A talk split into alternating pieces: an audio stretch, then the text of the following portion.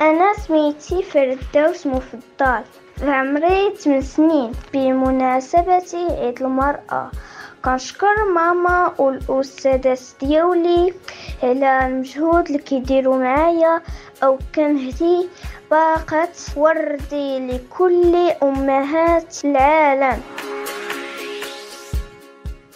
السلام عليكم. سميتي إلياس المساوي في عمري سبع سنين مدينة الحسيمة. كنقرا في الثاني الابتدائي بمناسبة اليوم العالمي للمرأة, كنوجه التحية للأم ديالي والأستاذة ديالي وجميع النساء المغرب. شكرا لكم بمناسبة اليوم العالمي للمرأة. السلام عليكم ورحمة الله وبركاته. اسمي فاطمة الزهراء من مدينة سيدي سليمان. عمري آه، عشر, عشر سنين. بمناسبة عيد المرأة كنشكر ماما بزاف حيت آه، كدير معايا مجهود. وتتبغي لي غير مصلحتي. السلام عليكم ورحمة الله تعالى وبركاته. اسمي حفصة الإدريسي.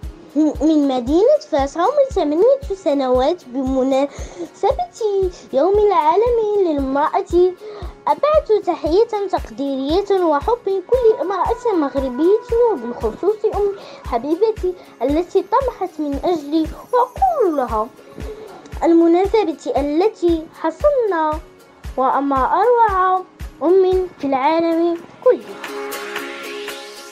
السلام عليكم أنا سعد مناسب. كنبغي مريم كنبغي أختي بزاف وماما بزاف وشكرا بزاف. وأنتم كتدعموني وبقاو معايا. كنبغيكم بزاف. وعيد سعيد. رسالتي لأمي هي تكون ديما راضية عليا وتكون وتكون ديما كت نكون ديما نفرحها وكنت وكنتمنى تكون آه، ديما كتثق فيا وكنت وكنتمنى تكون ديما كدعي ليا وكن ان شاء الله غادي غادي نفرح آه، امي آه، بأفضل الحوايج.